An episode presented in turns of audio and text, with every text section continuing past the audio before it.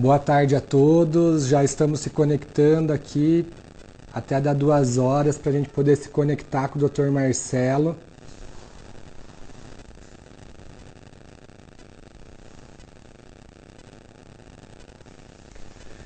Quem for entrando na live e puder direcionar ela para dois ou três amigos, para a gente poder compartilhar essas informações que serão altamente relevantes. Então, quem puder encaminhar ali aquela flechinha do lado direito aí do Instagram, para que mais pessoas possam ter acesso a essas informações. Hoje a gente vai tratar a respeito é, do coronavírus, né, e trazer informações do país com o maior número de infectados no mundo, né? Já superou todos os outros países. Nós estamos esperando aí dar o horário para o Dr. Marcelo entrar na live.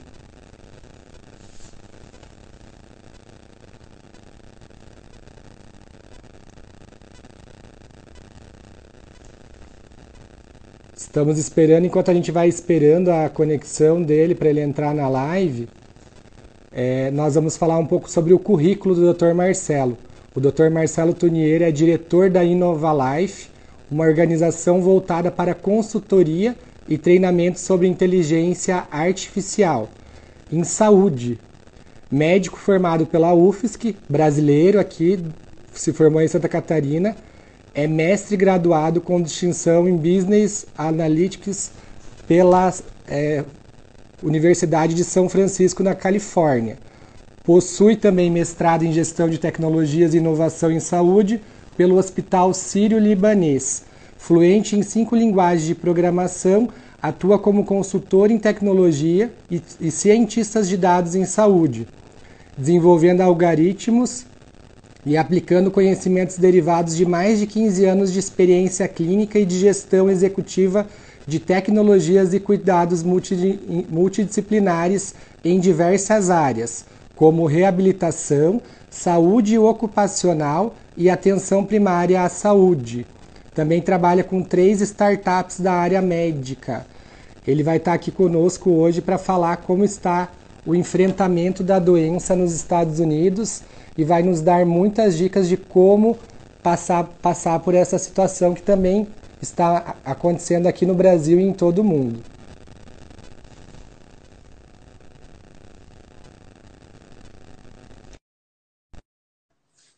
Estamos adicionando aí o Dr. Marcelo. Vamos aguardar ele entrar na live.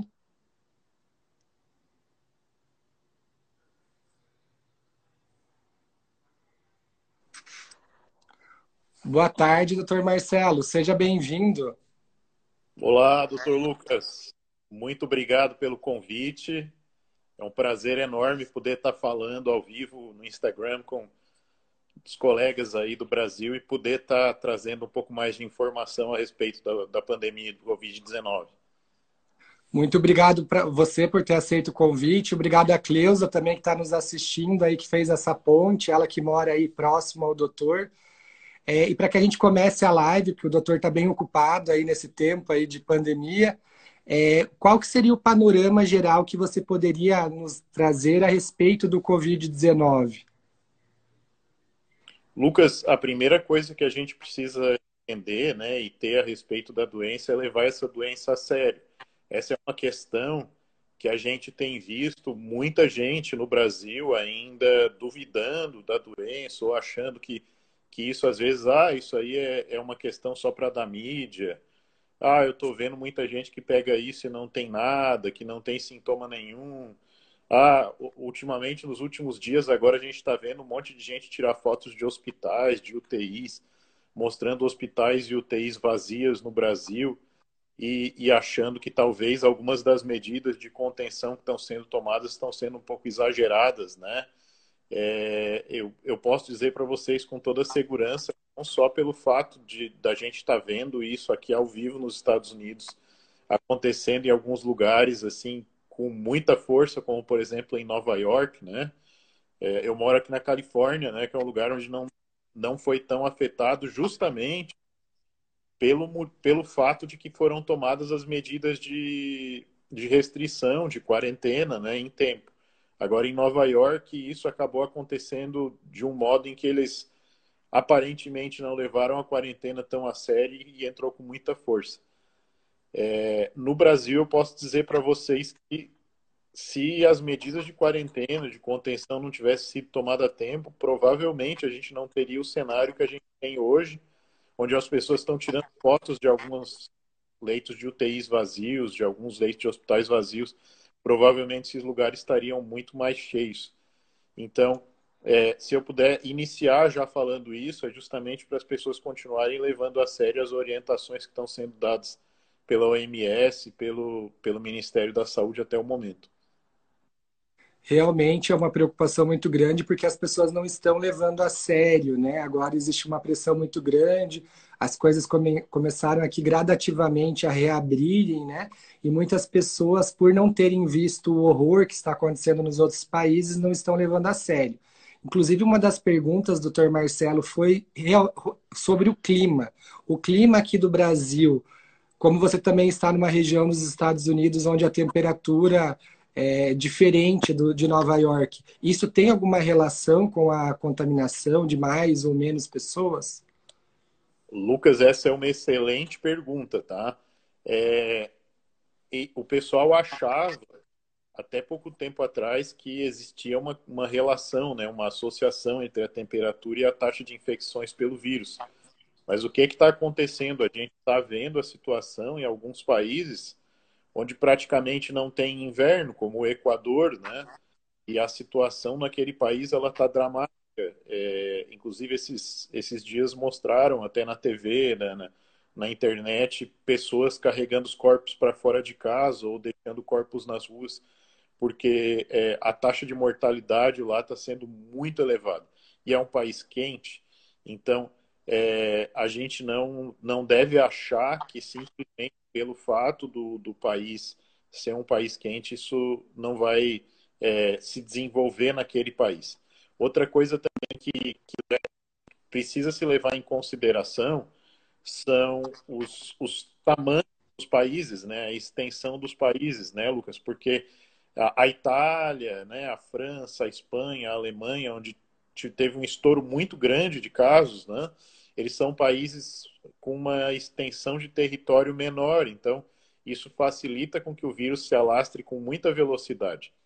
Tanto o Brasil quanto os Estados Unidos são países com tamanho de continente, então é, o que a gente pode esperar nesses lugares é que a velocidade de alastro entre os estados, entre as regiões ou ela seja mais lenta, ou ela possa acontecer em ondas, né? Que é o que eles estão achando que vai acontecer, por exemplo, aqui nos Estados Unidos e no Brasil, que eu estou acompanhando os dados, né? A gente está vendo duas ondas acontecendo com força, praticamente três. Uma no, no estado de São Paulo, que é um estado que concentra, né? Uma, uma quantidade enorme de pessoas, né? a maior concentração de pessoas em termos de, de área do Brasil e, e tem outras duas regiões onde está acontecendo com muita força, que é no estado do Ceará e, e também no estado do Amazonas, né, onde os sistemas de saúde lá estão, inclusive, entrando em colapso. Então, é, é muito provável que isso possa acontecer também em ondas, que é uma outra, é uma outra hipótese também que os, os próprios cientistas no país, né, tanto no Brasil quanto aqui nos Estados Unidos estão monitorando esses dados diariamente para manter essas pessoas preparadas, né? E inclusive nos estados onde não estourou, é, é, alertar as pessoas para que elas continuem tomando as medidas de precaução, continuem evitando sair de casa no momento até que é, de fato a gente possa dizer que, olha, a situação ela está começando a se normalizar. E no caso de vir por ondas, nós ouvimos muito ser divulgado que o vírus teria um ciclo de três, de quatro meses e que depois que passasse esse período as coisas se normalizariam. Isso realmente é uma realidade ou isso é mais uma interpretação não técnica do, do coronavírus? Essa também é uma excelente pergunta, Lucas. Esses três, quatro meses é uma estimativa que se tem, né? É, de alguns países onde a gente está vendo isso acontecer e de alguns cientistas que, que de fato estão dizendo que isso somente vai se normalizar quando esse vírus ele se espalhar de uma forma muito grande por toda a população, digamos que todo mundo tenha contato com ele, né? Porque o que que acontece? Esse vírus é um vírus novo. Então, o nosso organismo, o nosso sistema imunológico, ele não conhece esse vírus ainda. E pelo fato desse sistema, do sistema imunológico do nosso organismo não conhecê-lo, a gente só vai ter de fato um, um, desfecho, né, mais a longo prazo quando a maioria das pessoas acabar pegando esse vírus. E, e aí a partir daí, como o pessoal está falando, né, pode pode existir uma possibilidade ainda, isso está sendo estudado, né, de que se tenha, por exemplo, ah, uma segunda onda daqui a uns seis, oito meses, mas que seja menos forte, porque é, as pessoas já tiveram contato com o vírus inicialmente, né? E pelo fato das pessoas criarem anticorpos, isso é, é, gere uma proteção maior. Mas são todas hipóteses, né? Que as pessoas, os cientistas estão estudando, porque enfim, o, o vírus, como ele é muito novo, nós temos pouquíssimas informações a respeito de como esses surtos eles vão, eles vão se deslocar, eles vão se desenvolver. É, e aí nos Estados Unidos, é, existem dados por que, que ocorreu uma contaminação tão grande de pessoas? É em relação a eles realizarem muitos dos exames? Por que, que esse número tão alarmante? Lucas, esses números eles são relacionados à, à quantidade de testes que são realizadas, né? Então, uma das coisas que em vários países está se falando né, é a relação entre o número de testes e o número de mortes, né, que a gente chama de. É, é uma taxa que se chama de, é, de relação entre os casos e as fatalidades. É, uhum. É, elas, elas servem para dar uma relação entre esses países, para esses países de, de fato de quão mortal esse vírus é, digamos assim. Né? Isso funciona bem quando os testes são feitos em larga escala, né, que é o que deveria ser feito. Porém, é, como alguns países não têm a quantidade de testes necessários para a população, é, em alguns países a gente vê o que a gente chama de subnotificação. Então, é, o, que, o que, é isso? Né? Um número pequeno de casos que acaba não refletindo a realidade. Por exemplo, o Equador é um exemplo disso. O número de casos, se a gente olhar o número de casos oficiais, ele é muito pequeno. Né? Na Venezuela também, eles estão estão tendo o mesmo problema. Eles não têm dinheiro para nem para comprar testes, né? Que dirá luvas uhum. ou máscaras. Então, é, a gente acaba vendo um número menor de testes, mas isso não quer dizer, né? Não quer re refletir de fato a, a realidade, né, da doença. É, então, é importante nesse sentido só lembrar, né, nesse caso, quando a gente vê o número de casos, ele nem sempre ele vai refletir a realidade de casos que a gente está vendo nesse país. Ele está refletindo, na verdade, a capacidade que esse país tem de realizar os testes. E em relação à, letalidade, em relação à idade, é, idosos, adultos, crianças, bebês, o que está sendo visto aí nos Estados Unidos? Eles estão fazendo o acompanhamento, o CDC, né, o Centro de Controle de Doenças, está fazendo um acompanhamento dos dados por faixas etárias. Né?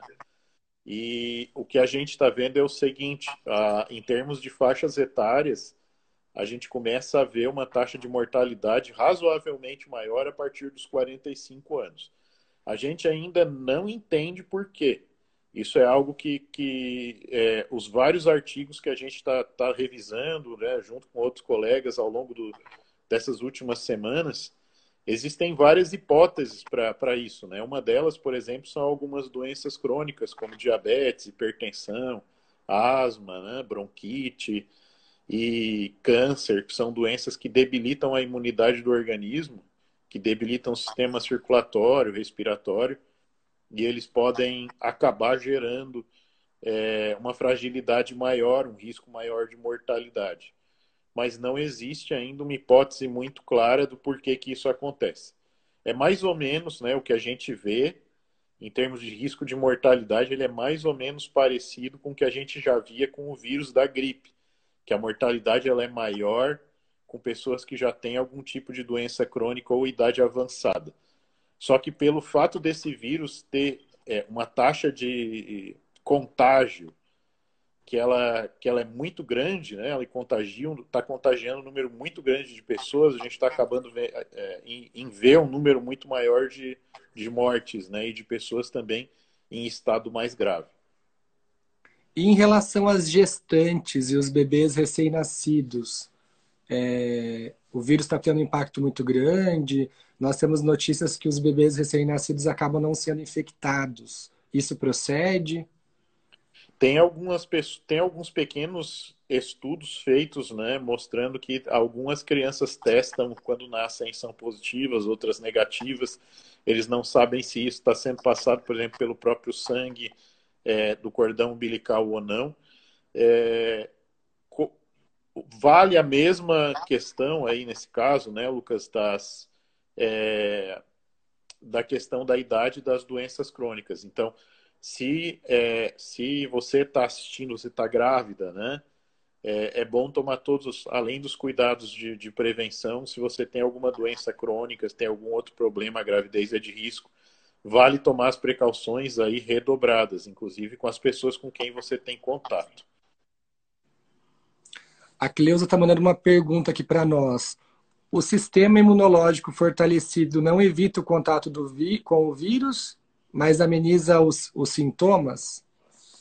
A gente tem orientado né, todas as pessoas a, a, procurar ter uma alimentação o mais saudável possível.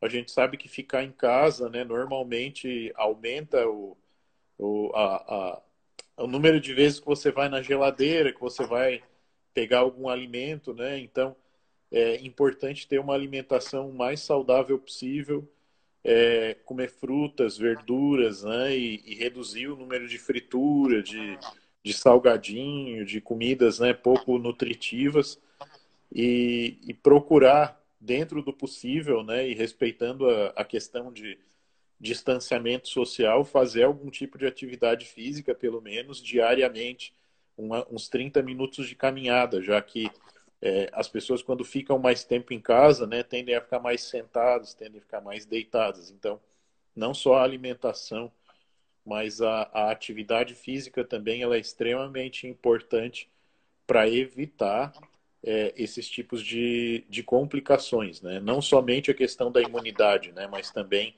de modo geral, a, a, a própria questão do sedentarismo, que é ruim para várias questões de saúde. É, ela mandou outra pergunta aqui. Por que pessoas com o vírus devem evitar os derivados do leite e gorduras? Algumas pessoas que têm a infecção pelo, pelo coronavírus, né? Então eu vou falar um pouquinho só dos sintomas, né? Então, Sim, os sintomas mais comuns, é, os sintomas mais comuns da infecção pelo coronavírus é, é não ter nada. Né? O, o sintoma mais comum é não ter nenhum sintoma. Isso em vários estudos que estão sendo feitos, inclusive com o pessoal na Itália, que hoje tem a quantidade de dados mais confiável, né? Ela é mais confiável do que a China, porque os dados chineses é,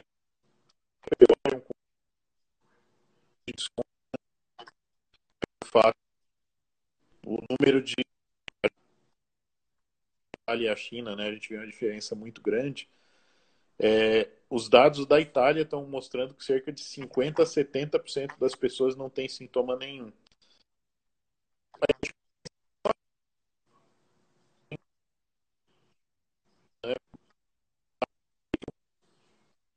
Essa pessoa que não tem sintoma nenhum, ela é, ela contagia outras pessoas. Ela pode contagiar de 3 a 10 pessoas. E, e se você sabe sintoma nenhum, é muito comum você, por motivo, não tomar nenhuma medida de precaução. E você está contagiando pessoas que, por exemplo, são idosos de risco, né? sem mesmo você saber que você está doente.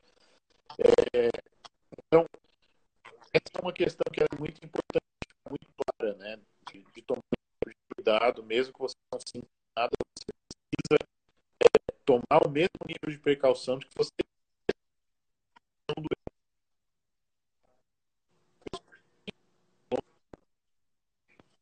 um sintoma de seca, dor de garganta. É, em alguns casos o nariz escorre, febre não é, não é frequente em todos os casos, em alguns casos, existem febre, em outros não. Né? 10 a 15% dos casos não tem febre. É, dor de cabeça e normalmente uma falta de ar, né, uma dificuldade para fazer esforços que vai piorando ao longo dos dias. Esse é, uma outro, é um outro sintoma que, inclusive, é um sintoma de alerta. Né?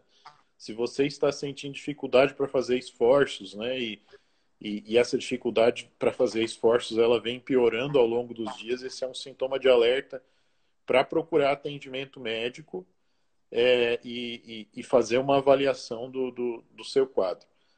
E aí as complicações elas acontecem de fato, né, principalmente pela questão respiratória, porque como eu falei em alguns casos esse vírus ele não gera problema nenhum, mas em outros casos ele pode causar uma pneumonia, que pode ser uma pneumonia desde uma pneumonia mais leve até uma pneumonia muito grave, que pode colocar essa pessoa num, num respirador, né, por, por, insuficiência respiratória. Então, é, é, é, importante monitorar esses sintomas de alerta para a pessoa saber se ela é, é, de um grupo de risco né, maior que vai precisar de atenção.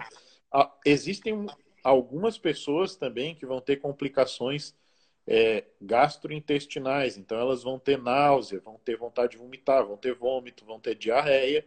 E aí, nesse caso, é, quando você tem esses sintomas né, no estômago, no intestino, o leite, os derivados, eles, eles devem ser cortados por alguns dias, porque leite derivado aumenta né, a, a diarreia. Então, Nesse caso, é bom evitar o leite derivados caso essa pessoa ela tenha né, esses sintomas gastrointestinais.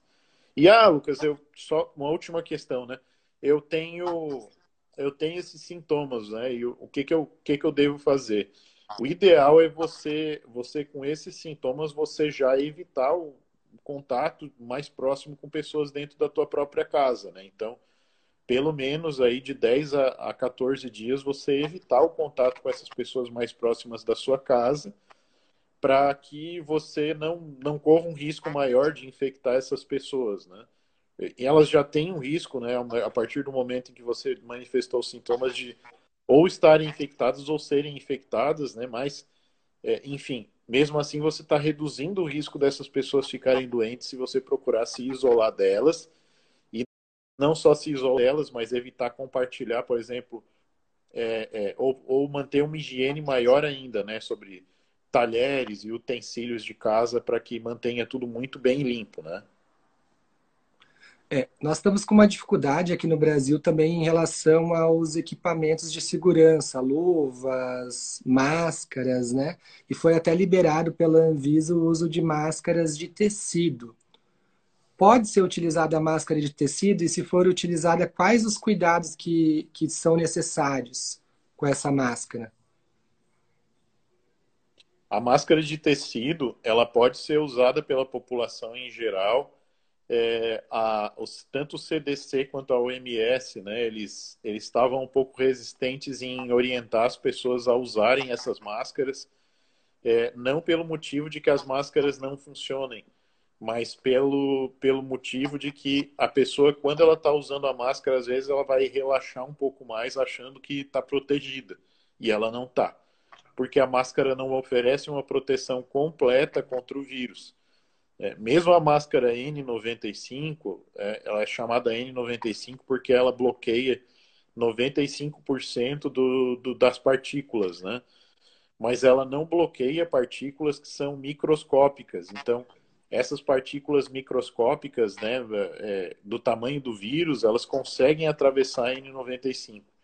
Então, o que que acontece, né? Mas, ah, mas por que que os profissionais de saúde usam? Eles usam porque eles estão em contato com pessoas que estão tossindo o tempo inteiro no rosto deles e, e de fato, quando quando você tem alguém tossindo no seu rosto, ter uma máscara dessa vai diminuir o risco de, de contágio, né?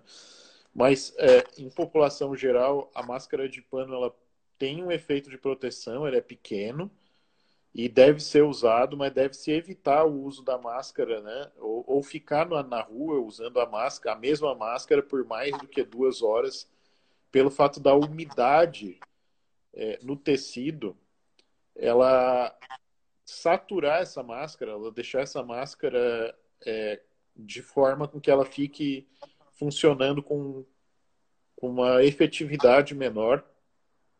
E a partir daí, funcionando com uma efetividade menor, ela, ao invés dela funcionar para proteger, ela pode armazenar ali as partículas do vírus e com o calor e a umidade, inclusive fazer com que aumente o risco dessa pessoa ter algum problema. Né? Então, é, o ideal é usar, se sair na rua, né, usar a máscara, mas evitar ficar na rua por um período de tempo muito prolongado. Sim. E como estão as pesquisas aí, doutor Marcelo, em relação a medicamentos, vacinas? A gente sabe que os Estados Unidos é muito avançado em pesquisas científicas, porque cada hora a gente escuta uma notícia aqui. Ah, esse medicamento funciona. Ah, esse medicamento foi testado num grupo com, mesmo, com 100 pessoas e houve a mesma taxa de mortalidade. Existe algum medicamento que realmente esteja surtindo algum efeito nesse momento? A hidroxicloroquina, a azitromicina, que é são os medicamentos que estão mais sendo falados na mídia agora, eles têm alguns pequenos grupos de estudo né, que, que disseram que esses medicamentos funcionam, foi, foram testados com grupos pequenos. Embora existam muitas dúvidas, alguns protocolos né, de atendimento estão orientando né, essas pessoas, a, os médicos, né, a prescreverem para casos graves. É muito perigoso, né? A gente sabe que no Brasil alguns desses medicamentos podem ser conseguidos é, por automedicação, então é muito perigoso, precisa se tomar um cuidado muito grande com a automedicação, principalmente pelo fato de que os efeitos colaterais de algum desses medicamentos podem causar arritmia e morte. Então, é, é, importante que, nesse caso, tenha a orientação e a prescrição médica adequada, dada a gravidade do caso. Sobre vacina, existem cerca de 20 estudos de vacinas, não somente nos Estados Unidos, mas é, na Alemanha hoje é, é, é onde temos um dos estudos mais avançados. E mesmo com esses estudos mais avançados, a gente sabe que existe um período de tempo aí de um ano, um ano e meio, até que a gente tenha uma vacina que possa ser utilizada em larga escala. Por quê? Porque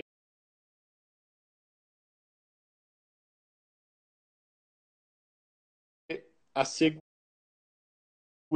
das pessoas, ela precisa ir em primeiro lugar nesse caso. A gente precisa ter certeza que uma vacina dessas não vai, por exemplo, causar uma doença pior do que a Covid-19, ou não vai causar um câncer, ou não vai deixar essa pessoa com algum tipo de sequela grave, né? Então, os estudos que estão sendo feitos agora, agora sobre vacinas, né, eles estão avaliando de fato a, não só a eficácia da vacina, mas também a segurança do uso dessas vacinas a longo prazo. E a vacina já existente, que é a vacina da gripe comum, é, a gente deve tomar ela? Quem está nos assistindo ou não deve? A recomendação é de se usar a vacina da gripe, de se tomar a vacina da gripe. A vacina da gripe ela não vai evitar o coronavírus, mas ela vai evitar com que você pegue a gripe junto com o coronavírus, que é uma coisa ainda pior. Então, é, é, importante você tomar a vacina contra a gripe, se você ainda não tomou, pra, principalmente se você é de um grupo de risco, né? Para que você evite a infecção conjunta com o vírus da gripe, o que é algo muito grave. E reposição de vitaminas. Muito tem se falado aqui, até a Pedrinha perguntou da vitamina D3. É, é viável fazer reposição de alguma vitamina nesse momento? Vitamina C, vitamina D? O que, que a medicina indica?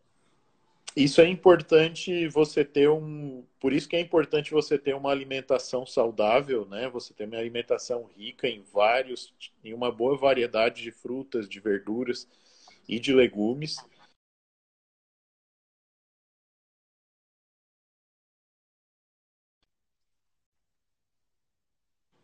D tem alguns estudos mostrando que talvez ela possa ter algum efeito de proteção, mas a gente ainda não tem certeza. Ou pode-se usar algum tipo de suplemento vitamínico, né? Como a gente falou, para ajudar, por exemplo, se, se você está tendo dificuldades em comprar algum alimento mais nutritivo, né? Mas o ideal que a gente recomenda sempre a todos é que é, tenha essas vitaminas, esses nutrientes vindos de uma boa alimentação e de uma alimentação rica em frutas, verduras e legumes. Nós já estamos aqui se encaminhando para quase meia hora de live, né, doutor? E a gente tinha combinado um tempo em relação ao teu tempo, principalmente. É, quais seriam as principais dicas nesse momento para quem está nos assistindo e vai assistir a live ainda? Ela vai ficar disponível por 24 horas e depois a gente vai publicar ela também no nosso canal lá no YouTube. Quais são as dicas, quais são as precauções que as pessoas devem adotar nesse momento? Eu acho que é, tem duas coisas. Primeiro, cuide de você. Procure não só a questão, a gente sabe que o isolamento ele pode provocar um estresse muito grande também nas pessoas. Então, é, tente criar uma rotina adequada, algo que possa é, ajudar você a, a, reduzir aí o seu estresse. Então, não focar somente né, em, em fontes de notícias na internet, em redes sociais, em WhatsApp, em mensagens, mas tentar é, também, por exemplo, buscar a leitura de livros, né, assistir é, a, a, a, a, cursos na internet, fazer alguma atividade em termos construtivos que ajude você a, a ter uma boa rotina. E além disso, tente cuidar dos outros, das pessoas que estão ao seu redor também. A gente sabe que tem uma das consequências muito negativas né, do, do, desse, dessa pandemia é a questão da recessão que está chegando em vários países. Muitas pessoas estão perdendo empregos, estão com, com dificuldades econômicas. Então, é, é, algo também que, do ponto de vista não só de saúde mental, né, mas de saúde comunitária, se a gente tem condições de ajudar as pessoas que estão com algum tipo de dificuldade nesse momento, a gente tentar de algum modo, mantendo né, a questão da segurança e de evitar o contágio, é, fazer alguma coisa também pelo seu próximo, fazer alguma coisa pelo outro também acaba fazendo muito bem para você. Então, é, se eu puder resumir isso, é cuide de você e cuide das pessoas que estão ao seu redor, cuide dos outros. Importante mensagem, doutor. Muito obrigado por essa mensagem, que além de médica, né, traz aí o princípio principal nesse momento da gente ter solidariedade, porque fazer o bem, né, nos faz bem também, não faz só bem para quem recebe, né? Eu queria agradecer a sua participação. Espero que você possa voltar aqui no nosso canal para conversar sobre este ou outros assuntos. Agradecer sua disponibilidade. Você que é um super médico aí um currículo invejável. Eu fiquei admirado com o seu currículo, com o trabalho que o doutor desenvolve. Só temos a agradecer aí pelas informações. Doutor Lucas, novamente, muito obrigado pelo, pela entrevista, muito obrigado pela oportunidade de poder estar falando um pouco mais a respeito né, do, do, do que a gente está aprendendo de fato, se eu não tenho mais informações para dar, é porque a gente não tem mais informações a respeito do vírus, né? Como a gente falou, é uma doença muito nova e que a gente está aprendendo a respeito dela. A, todos os médicos, a comunidade médica científica está aprendendo a respeito dela é, diariamente. Então, o que a gente está falando aqui hoje, né, no, no dia 8 de abril de 2020, é exatamente o que a gente sabe até o momento e, e, e pedidos que a gente tem novamente a respeito das pessoas se cuidarem, se prevenirem, ficarem em casa, evitarem os contatos, é justamente pelo fato de que a gente ainda não tem outras soluções melhores no momento para recomendar às pessoas. Então, é, finalmente, só queria deixar de novo aí o meu agradecimento a você é, pelo convite, doutor Lucas, e, e, e, as minhas recomendações às pessoas para que é, fiquem em casa, se cuidem, cuidem cuidem uns dos outros. Muito obrigado, viu, doutor? Espero contar aí com uma nova participação do doutor. A gente vai Bom. ficando por aqui e até a próxima. Abraço.